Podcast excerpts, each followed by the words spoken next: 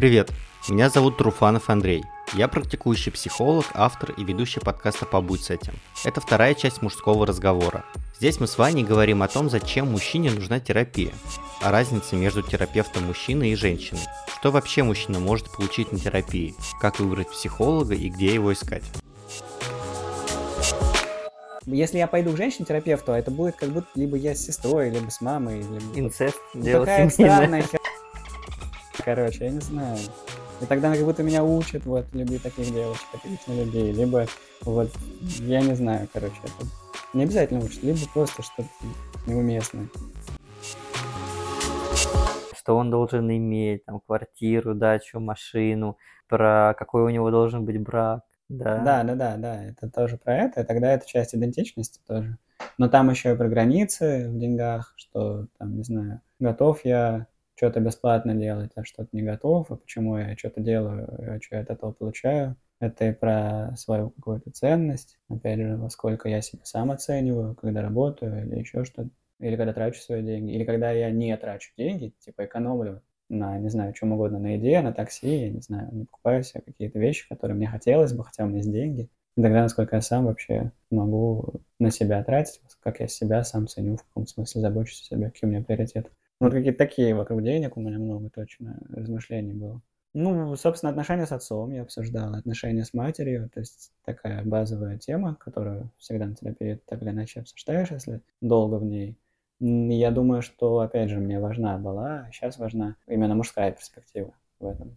Ну, как мнение мужчины по поводу брака, по поводу семьи, по поводу того, как роли в семье mm. распределены, какие ну, там у меня были отношения с матерью, например, какие были отношения между матерью и отцом в моей как бы картине, и как он это видит со стороны. Ну, я такой в какой-то момент говорю, мне вообще отца жалко, что-то его там прессует, короче, женщина полжизни.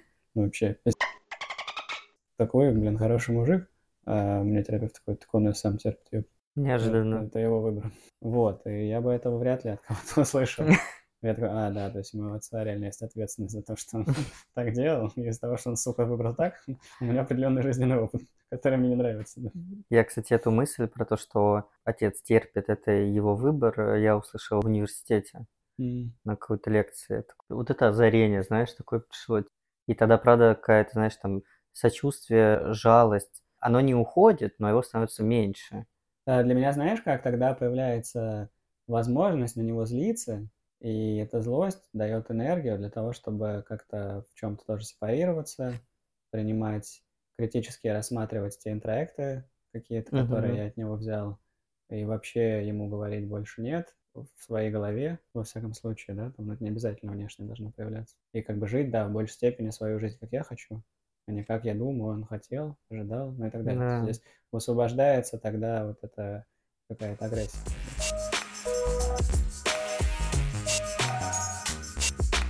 Девушки, вы в первую очередь должны смотреть, как ваш молодой человек разговаривает со своей матерью. А, да-да-да. Если, если он на нее злится, постоянно с ней ругается, то тогда бегите от него. То же самое он будет делать с вами. И я такой, блин да когда это закончится, а? Ну. Даже тема есть у мужчин, типа, посмотрите маму своей жены, если хотите узнать, какая она будет через 30 лет. Не, ну это как бы... Это как бы может быть жизненно, это может быть факт. Типа мужские интеракции, они более к реальности привязаны. На коллективном мужском опыте они, походу, сделаны. Забавно. У мужчин, правда, очень много интроектов, с которыми они живут. Ну да, да у женщин тоже, скорее всего. Сегодня мы с тобой мужчин обсуждаем, да, поэтому... Ну, конечно, да, очень много, и они есть. Наверное, там много про как раз то, о чем ты сказал, про какое-то социальное взаимодействие, ответственность, про то, что надо на себя что-то брать, как-то себя вести, внешне демонстрировать что-то, как-то выглядеть, чем-то обладать. Там как бы, да, и про внутреннее содержание, и про внешнюю презентацию, и про ответственность, ну, что я должен там давать другим людям, поддерживать, создавать. Еще какой должен быть активный, например. Для меня во всей этой истории как будто нету про внутреннее. Есть внешнее, чему я должен соответствовать, да, такой, значит, весь презентабельный, в рубашечке белой, там наглаженной, все хорошо, там с э, классной дорогой работой. И у меня сразу такое представление об этом человеке, да, об этом образе. Весь он такой пиздец и замечательный, да, там и друг, муж, да, и э, с детьми хорошо ладит, только закрывается входная дверь, как ты ушел от этого человека, да, он берет сковородку и начинает как жену и ребенка. Мгм. Долго в такой картинке, в идеальной картинке счастья, ну, ты не продержишься, у тебя крыша поедет просто на все. Наверное, да. Ну, если это такая история, что я себя заставляю быть каким-то, каким я не являюсь, соответствовать, у меня там много напряжения, и я буду его как-то сбрасывать, конечно. А еще и социум сейчас это поддерживает. Если ты не будешь этому соответствовать, да, каким-то критериям, тогда там у тебя не будет отношений, да, у тебя не будет друзей, ты вообще останешься один. Что-то у тебя вообще стрёмная картина мира. Ну, я, конечно, не Такие утрирую. интеракты жуткие. Ну да, окей, я понимаю.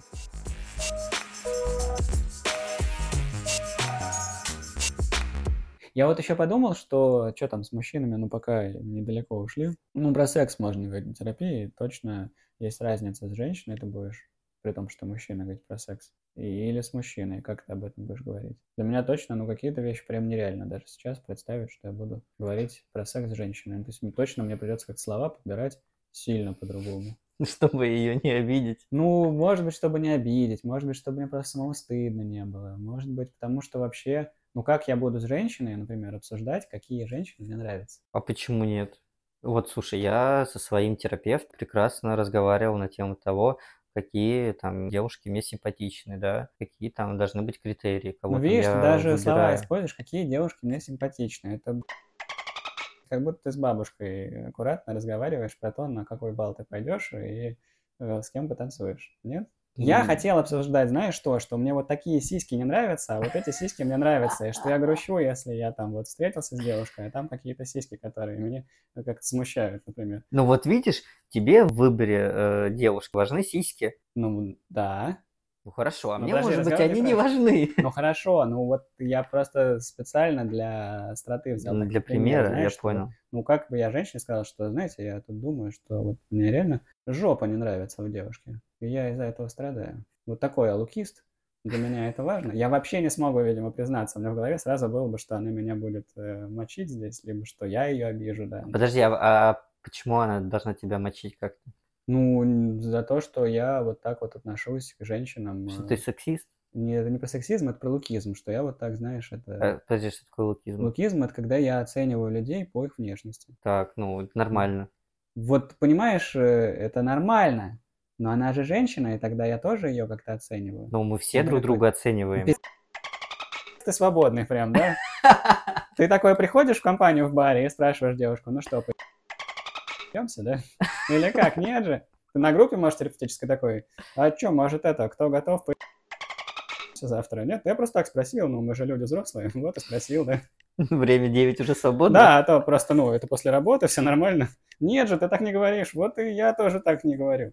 Нет, ну ты прям утрируешь жестко. Ну, короче, ладно, в моей... Нет, подожди, подожди, мне вот сейчас прям интересно стало про то, что ты с терапевтом женщины там не можешь обсудить других женщин, да? Ну, я могу, но это будет сильно более такая, знаешь, как я буду стараться быть таким аккуратным больше, выбирать слова. Вот слово сиськи я не скажу. Нет, я скажу ну, там ну- перси, груди. Я так буду много здесь очень осторожничать. Ну, то есть получается, что терапевт, у него нету личной жизни, да, он там не пьет, не курит, не трахается, и тоже должен быть каким-то аморфным, там, если это женщина-терапевт, да, там, без жопы и без сисек. И вот тогда можно с ней разговаривать, да, про других женщин. Слушай, ну непонятно.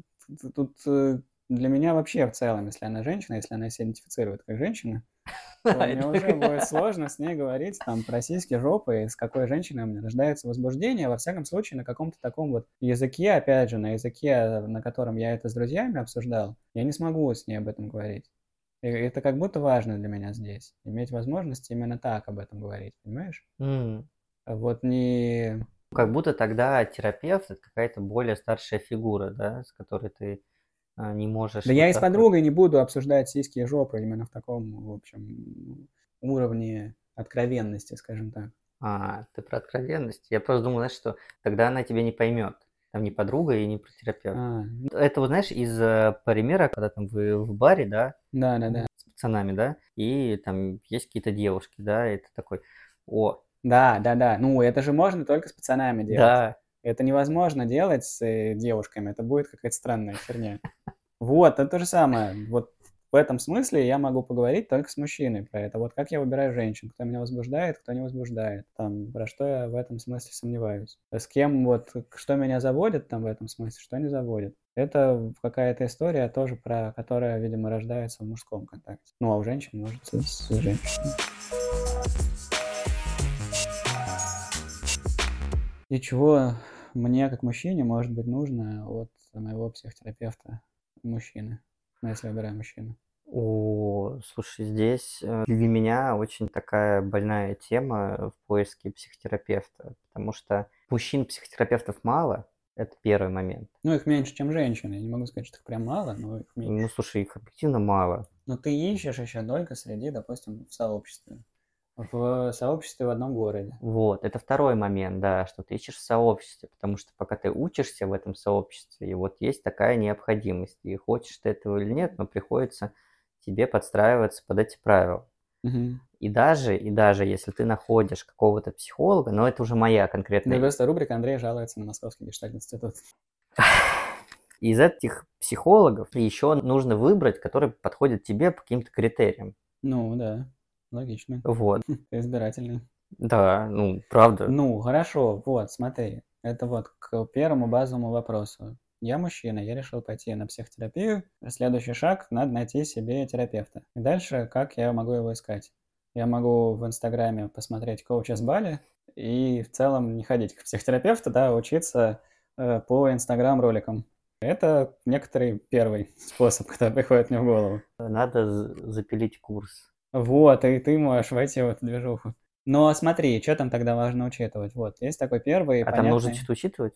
Ну, я хочу уже умным быть психологом, что-то сейчас прокомментировать, э, что если человек выбирает вот такой путь как бы опосредованный, то, во-первых, здесь не будет реального контакта, это будет контакт с каким-то образом человека, который что-то в какой-то социальной сети показывает. И это уже не опыт отношений настоящих. Во-вторых, э, это будет про интерактивный способ э, восприятия вообще информации из внешнего мира. То есть, э, в общем, такой способ, который э, в основном свойственен детям э, маленьким. Ну, по Когда- факту же в интернете ты идешь тогда на картинку.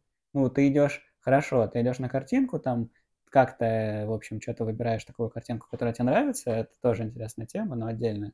Но дальше как это будет для тебя развиваться? Ты будешь какие-то слушать идеи, концепции, и вот их проглатывать и примерять на себя, там, ну, как в соответствии с ними жить. Минуя, скорее всего, ну, вот этот этап какого-то критического осмысления.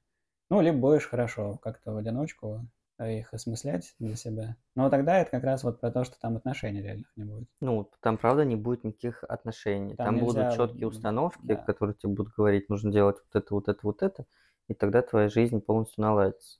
Да. Вот. Это первый виртуальный формат.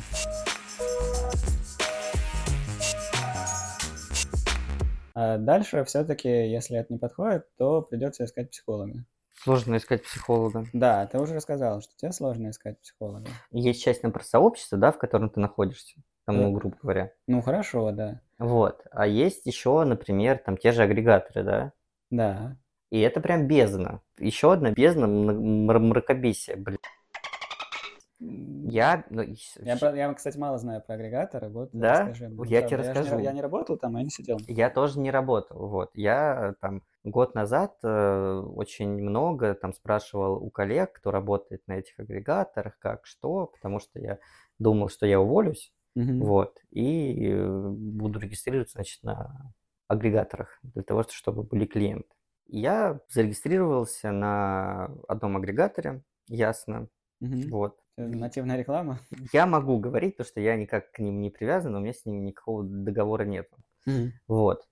А, как клиент для того, чтобы посмотреть, что там вообще представлено, какие, значит, терапевты. Во-первых, их там до хрена, Да. вот, Ну, прям, Ты жаловался, что мало мужчин-терапевтов. Вот тебе много. вот. Я начал просматривать анкеты. И мне попадается анкета, мужчина. Значит, э, на фотографии, где-то в кабинете, все красиво, значит, а, выстроено. Я читаю описание о том, что мне там вот 50 с чем-то лет, я бывший автомеханик, и три года назад закончил вот курс по гештальту. Ну, звучит привлекательно. Я думаю, ах, ну, просто кайф. А как, э, ну, его же сервис как-то должен был завернуть, если у него нет высшего образования? Девятимесячные курсы переквалификации в любом не, Нет, но получается он коммерческом вузе. автомеханик с высшим образованием? А там, видишь, еще прикол, то, что ты не можешь э, посмотреть дипломы на А, ясно, да? да. То есть Это, в этом смысле вот э, старый сайт B17 более да, надежный? информативный, да. Окей. Ну, то есть там, вот- к примеру, вот у меня девушка искала психотерапевта, да, Ага. искала на этих агрегаторах. И она мне там показывает кого-то, я вбиваю, открывается ссылка на B17. Там сразу можно посмотреть, Да, что да, вообще да, как. да. Вот. И то, и, э, если этот э, терапевт есть на B17. Ну, я к тому, что даже на этих агрегаторах сложно найти, правда, классного, качественного специалиста. Они, ну, это, по крайней мере, мне важно, чтобы там специалист был с высшим образованием. Ну, это хорошее пожелание, да, я бы тоже рекомендовал. Вот. А автомеханик с курсами там э, гештальта, ну, Но, с да, другой стороны, мне захотелось сходить к нему. Типа, это интересный опыт, возможно. Возможно, это то, что нужно для тебя, чтобы укрепить твою мужественность.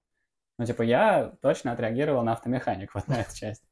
Может быть, мне, может быть, мне тоже, не знаю, кстати. В какой-то момент перест- Вообще, давай про тебя поговорим. Ты же говоришь, что ты конкурируешь с психологом, а с автомехаником как ты будешь конкурировать? Тебе придется принять этот опыт, что он круче тебя автомеханик. Я признаю, что он как автомеханик круче, чем я, потому что я не разбираюсь в Ты машинах. еще не с ним не встретился, чтобы я, уже, я, я уже признаю, типа, братан, хорошо, ну хорошо, вот. В плане конкуренции с психотерапевтом, да, тогда, когда он автомеханик, да, и говорит о том, что он э, терапевт здесь, я, конечно, с ним буду конкурировать.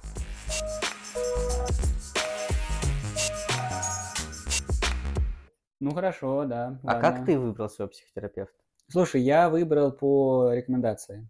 И у меня вообще в жизни лучше всего работает э, вот история, когда я в поле вокруг себя запускаю какой-то вопрос, спрашиваю всех, вот у меня там такая ситуация, ищу такого специалиста. И мне чаще всего прям не советуют много, а вот буквально там находится один контакт или несколько, ну, короче, не очень много. Не так, что насыпают, а надо там выбирать. И прям чаще всего подходит. М, А здесь получилось так, что я уже работал по профессии, я как психолог, э, наконец решился сам пойти на терапию, спросил своего коллегу, который тогда уже учился на гештальт-терапевта, а я еще тогда нет. Я как-то тогда по- к гештальту относился по-другому совсем. Мне казалось, что это кучка каких-то больных чуваков, которые предлагают все время какие-то эксперименты, им прояснить отношения, и это долб... Короче. Это секта. Вот, про секту я еще не знал. А, но мне тогда у меня было впечатление про гештальт, как про что-то дико провокативное и непонятно вообще зачем. Э, Ну, неважно. В итоге, общаясь с этим коллегой, впоследствии мы стали близкими друзьями. Вот. И, наверное, я уж, да, как бы доверял ему как другу. И в этом смысле доверился, когда он сказал, в какой-то момент у меня был такой кризис э, профессионального роста, я искал, где учиться, я доверился, когда он посоветовал мне конкретную группу терапевтическую для обучения, и дальше посоветовал конкретного психолога, есть я пошел по рекомендации. Я, кстати, посмотрел, ну да, я загуглил, у меня точно был момент, когда сначала, знаешь, я стеснялся, потом я спросил, потом мне друг ответил. Я такой, окей, у меня есть телефон и имя, пойду погуляю. Вообще займусь своей жизнью, зачем мне это все надо? Вот, через неделю или там через какое-то количество времени я такой, ладно, мне реально надо пойти на терапию, все в жизни, пора этим заняться. Тот момент, когда ты понимаешь, что уже не вывозишь. Да, короче, для меня это точно была ситуация, которую я очень давно игнорировал и прям, видимо, не был внутренне готов пойти на терапию. Опять же, при том, что я сам уже работал как терапевт. Такое противоречие было. Но я довел до того момента свою жизнь, когда вот, ну, мне не стало настолько да, херово, я такой, окей, либо надо что-то делать, либо, похоже, мне вообще не нравится моя жизнь, и, ну, как бы я совершенно не понимаю, что я сам уже могу здесь предпринять. Я вроде бы все попробовал. Вот, и мне до сих пор хоть... Ну, и как бы... Я еще там как-то проанализировал, что что-то я долго живу достаточно, и мне все хуй... и лучше не становится. Вот, и это как, ну, как-то много страданий в жизни очень. Еще не очень понятно, откуда эти страдания. То есть я как-то страдаю, но не очень понимаю, для чего я страдаю. Ну, как бы. Вот э, ушел там с места, где мне не нравилось, а все равно хуй. Вот. Да, я потом как раз загуглил его, я нашел его страницу где-то, наверное, тоже на B17. Там была какая-то достаточно агрессивная фотка. Это твой первый терапевт или который сейчас? Который сейчас. Mm. Ну, он, он же первый. Я просто, у меня, видишь, как хорошо. Он у меня первый. Он у меня первый, такой прям основательный психотерапевт. Первый, которым я прям пошел, и вот это сколько, год четыре, я с ним в терапии. Короче, интересно. У меня точно было впечатление, насколько я помню, что э, ну, он какой-то такой агрессивный достаточно. Я немного где-то засал, а с другой стороны все равно написал, он что-то быстро ответил. Он как-то мне сразу про границы прояснил в сообщении ну, типа, правила отмены, там, что сессия оплачивается быстро. И я такой, ну, жесткий ты, ладно, окей. Возможно, меня как на самом деле успокоила его возможность строить mm. границы. И его такая внешняя жесткость на фотке. Я потом его скидывал много лет спустя своему другу, который просил ну, посоветовать психолога, и он вербализовал как бы те чувства, которые у меня тогда были. Он задал вопрос, что такое, а что, пи*** даст? Точно. Жесткий психотерапевт, да. Да, ты же сказал, что ты ищешь жесткого мужика прямого. Но видишь, жесткий прямой для меня не будет жестким прямым для тебя. Да, да, такой не будет. Вот. Ну, у меня такой опыт. То есть точно для меня было важно и на фотку посмотреть, и рекомендация близкого человека мне здесь помогла. Mm. Слушай, прикольно, потому что, знаешь, у меня первый терапевт был мужчина, еще когда я учился в университете. Но мне не понравилось. Все, больше не комментирую, это будет красиво. У меня был первый терапевт мужчина, мне не, не понравилось. А, мне не понравилось, потому что он был какой-то тягучий.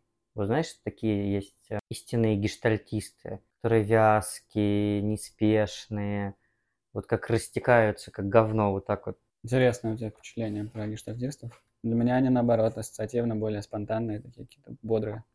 Может быть, может быть. Это зависит от сообщества, в котором ты находишься. Воронежский гештальт. Да, Воронежский гештальт. Там вот такая вот, знаешь, очень раз, размеренная история. И потом на интенсиве у меня был супервизор, уже женщина. Она была такая, знаешь, очень бойкая. Она мне понравилась, и я длительное время ходил к ней. Mm-hmm. Вот, она как раз из Питера. И вместе с ней я как раз проживала переезд и первые здесь кризисы и трудности, мне с ней было в целом всем хорошо.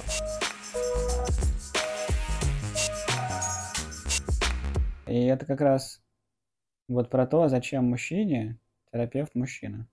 У тебя в твоей истории как бы женщина больше сгодилась.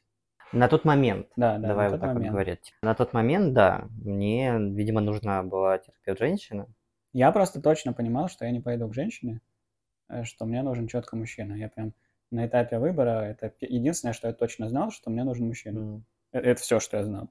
Вот на его... Ну да, я там, наверное, не пошел бы к э, человеку без образования профильного, но там каком подходе он работает. Я даже не думал, где он, блин, принимать будет, если честно. Ну, я, наверное, там бы отсеял для себя, если бы мне Мурина предложили, но все равно.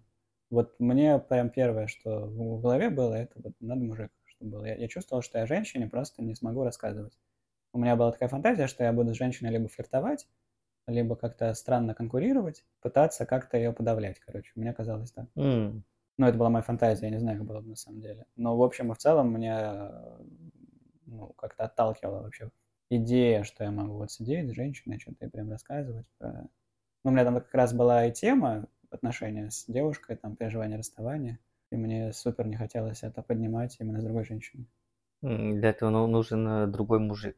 Который... Ну, мне точно, да. Я понимал, что вот в теме переживания расставания, э, там причем, да, я, я пришел не то, что я хотел прояснить свои, блядь, отношения с женщинами в целом, знаешь, там, с женской фигурой, блядь. Нет, у меня просто было, ну, там, такое сильное переживание утраты значимого человека, как бы невозможность принять его выбор, а не быть со мной. И как-то вот я понимал, что нет, вот это я готов только мужчине как-то рассказать, и там мне будет более-менее безопасно, комфортно. И я даже не могу сейчас объяснить, с чем это связано. Ну, не то, чтобы у меня дома, знаешь, я отцу жаловался на девушек. Не было такого никогда. Наоборот, там отец вряд ли меня сильно слушал. Потому что пару раз в жизни подошел такой, что там, как, нормально? Ага, ну я пойду газету читаю. Вот. Потому что скорее мать меня как-то где-то, наверное, могла послушать. Mm. Вот, то есть мне так сложно до сих пор объяснить. Может быть, это как раз из-за этого, что мне надо было там интуитивно как-то достроить как раз образ отца, как какого-то принимающего, но это вообще не факт, это все гипотеза. Вот я точно знаю там про себя, почему я сейчас именно хочу пойти к мужчине. Mm-hmm. Вот, и почему очно. Очно, потому что я работаю в онлайне, и мне сейчас э, важен именно вот контакт в кабинете, знаешь, когда вы сидите друг напротив друга, да, тогда появляется больше возможностей для экспериментов. Ну, вообще другой контакт, качество контакта другое. Я обсуждал это тоже с коллегой э, и с близким другом вот эту историю, что вроде бы даже есть исследования на тему того, что эмоциональная значимость человека для тебя прямо, ну, она не прямо пропорциональна, но она коррелирует значительно с размером, в общем, изображения. То есть, если ты видишь человека в маленьком окошке телефона, а у него еще какая-нибудь горизонтальная развертка, то у тебя его значимость сильно меньше, чем если ты его видишь вживую, как бы целиком. Он как-то у тебя занимает больше пространства, не только внешне, но и внутрь.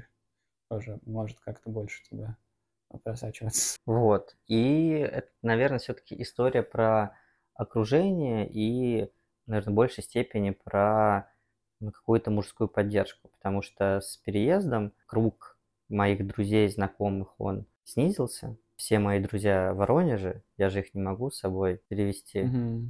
в другой город. И тогда я завожу какие-то новые контакты, да? Да. Вот. Один из способов – мужчина-психотерапевт. Да, но у тебя же реально еще получается как бы этап внутренней миграции такой. По сути, ты меняешь город, и там важный этап при переезде – это формирование устойчивых социальных связей, вот это все. Да. Кстати, интересно, вот для мужчин, получается, важно больше прийти на новую территорию и как бы какое-то количество других мужчин вокруг себя что-то, ну, как-то узнать, познакомиться, проверить, что тут, кто вообще, что за движуха. Это важно, где ты с кем-то, кто вообще на что способен. Ну, я вот представляю, что, ну, тут, правда, наверное, про мужчин важно, что вот э, я переезжаю в другой город, и вряд ли я буду женщин, прямо сказать. Ну, в смысле, для того, чтобы себя как-то поддерживать. Может быть, для знакомств каких-то сходить на свидание в ресторан. Да, это, ну, это другая совсем идея, да? А mm. вот я приезжаю в новое место, мне надо как-то почувствовать себя в безопасности, освоиться, что я вот здесь могу как-то на что-то рассчитывать, э, вот здесь что-то понимаю.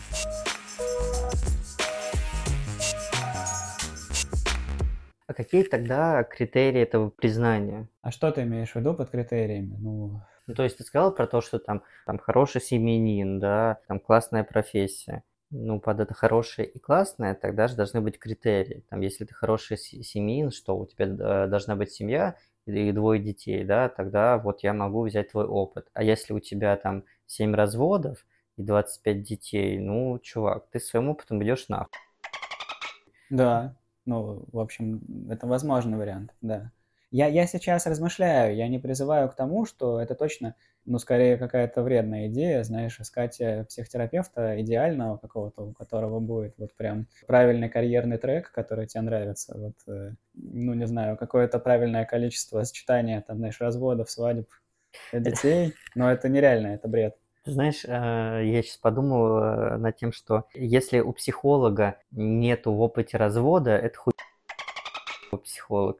Ну, например, также можно подумать. Но, с другой стороны, точно психолог, у которого есть э, в опыте развод, он может быть полезен тебе вот во, во многих ситуациях. Когда это просто сухой какой-то факт из биографии, из него ничего не понятно. Поэтому да. и писать его в анкете бессмысленно, по-моему. Как ты разводился, как это проходило, ну, как бы, это как-то реально тебя продвинуло, что-то произошло в твоем понимании отношений или нет, это не ясно. Ну, то есть, короче, в одну сторону это точно работает, что там какой-то опыт, даже иногда опыт болезненный, он может быть очень полезен.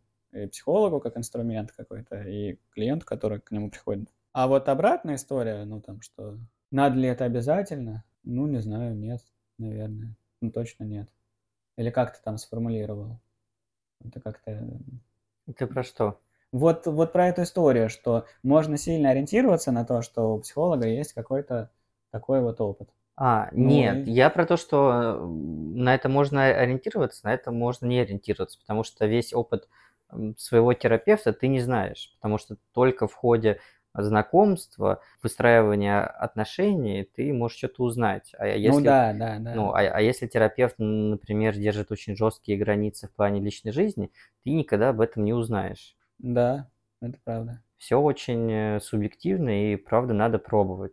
Хотя, блядь, ну, это правда странно, если у человека 7 разводов и 25 детей, я подумал, ну, и у тебя именно запрос связан с тем, как держаться А я хочу стабильные отношения. Да, да, это правда странно. ну. Я думаю, такое тоже бывает, когда люди, ну, как-то выбирают вообще что-то сильно противоположное.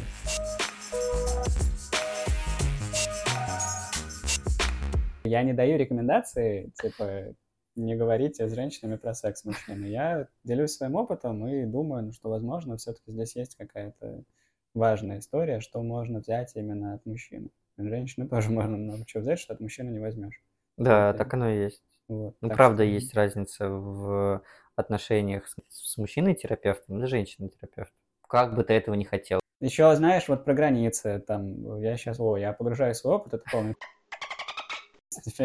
Давай. ну, у меня не будет больше клиентов. Короче, ну, с границами, вот мужик-терапевт, он что-то мне говорит, нет, слушай, ты вообще опоздал, и сессия закончится там, ну, не позднее назначенного времени, или ты не пришел, я жду бабки. И здесь, ну, для меня как-то такой, а, окей, ну да, мне как-то важно с мужиком про границы договориться, здесь достичь какой-то четкости, если он выставляет претензию, я бу- бу- буду более критично как-то относиться, э, что-то такое, окей. Ну, в моей картине мира э, это важно с мужчинами, как-то это взаимодействовать через границы.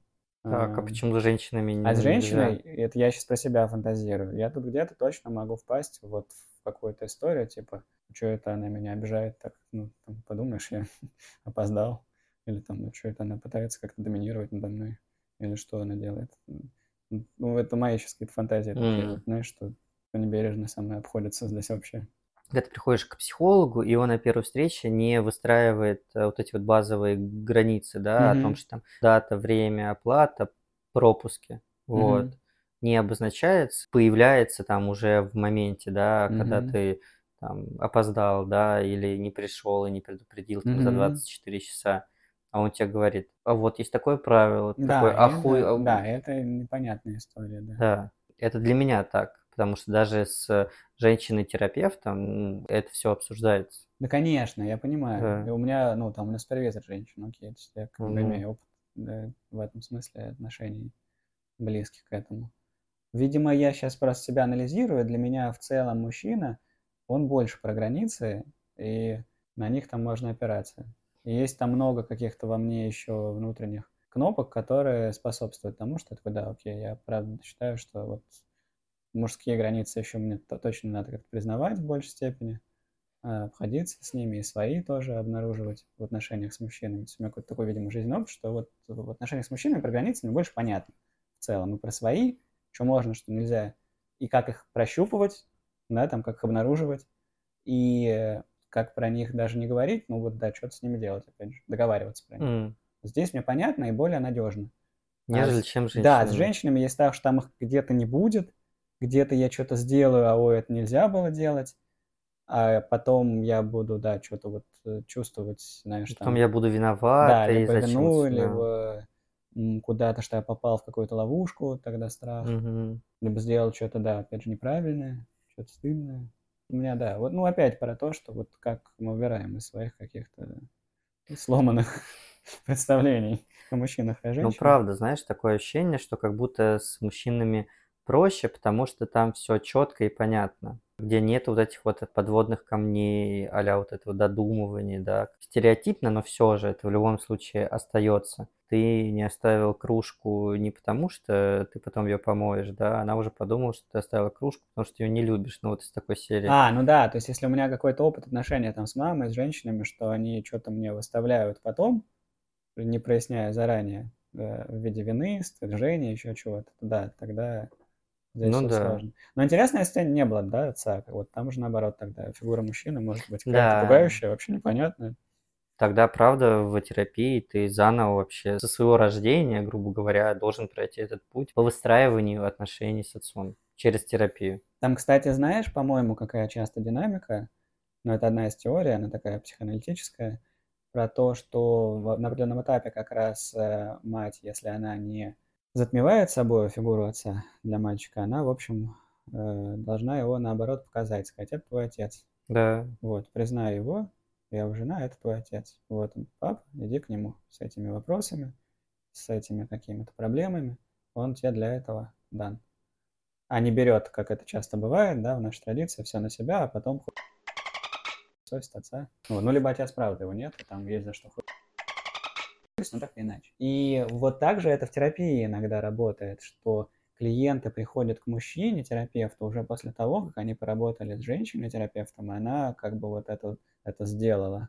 Она подвела этого мужчину до какого-то, ну, как-то его продвинула, как раз а дальше тебе вот к мужчине-терапевту. То есть как-то его подготовила, какие-то э, штуки вместе они прожили, и дальше он становится вот как готов идти к мужчине. Когда мы с тобой набирали группу, мне же коллеги писали из разных городов, вы это делаете очно или онлайн, потому что есть такой запрос. В ходе работы с терапевтом, правда, mm-hmm. есть какая-то точка, где ты хочешь уже какую-то коллегиальность с другими мужчинами. Mm-hmm. Ты хочешь э, выстраивать с ними отношения, потому что, может быть, нет такого опыта, да, либо страшно это делать, либо пытаться изменить там свои какие-то паттерны поведения. И с женщиной-терапевтом это можно сделать, но это будет сложнее. Ну, что-то можно, а что-то, я считаю, вообще, скорее всего, нельзя. Ну, вот все-таки про там какое-то признание. Одно дело признание от мужчины, другое дело признание от женщины. Но опосредованно как-то, да, это может быть опосредованная работа. Опять что Ну, знаешь, там... Не, не у нас на границе, не в наших отношениях что-то происходит, мы это обсуждаем, а вот, ну, скорее у тебя что-то в жизни происходит, ты сюда приходишь, и внутреннюю твою феноменологию мы обсуждаем. А дальше иди снова попробуй и обсудим, что получится. Ну, возможно.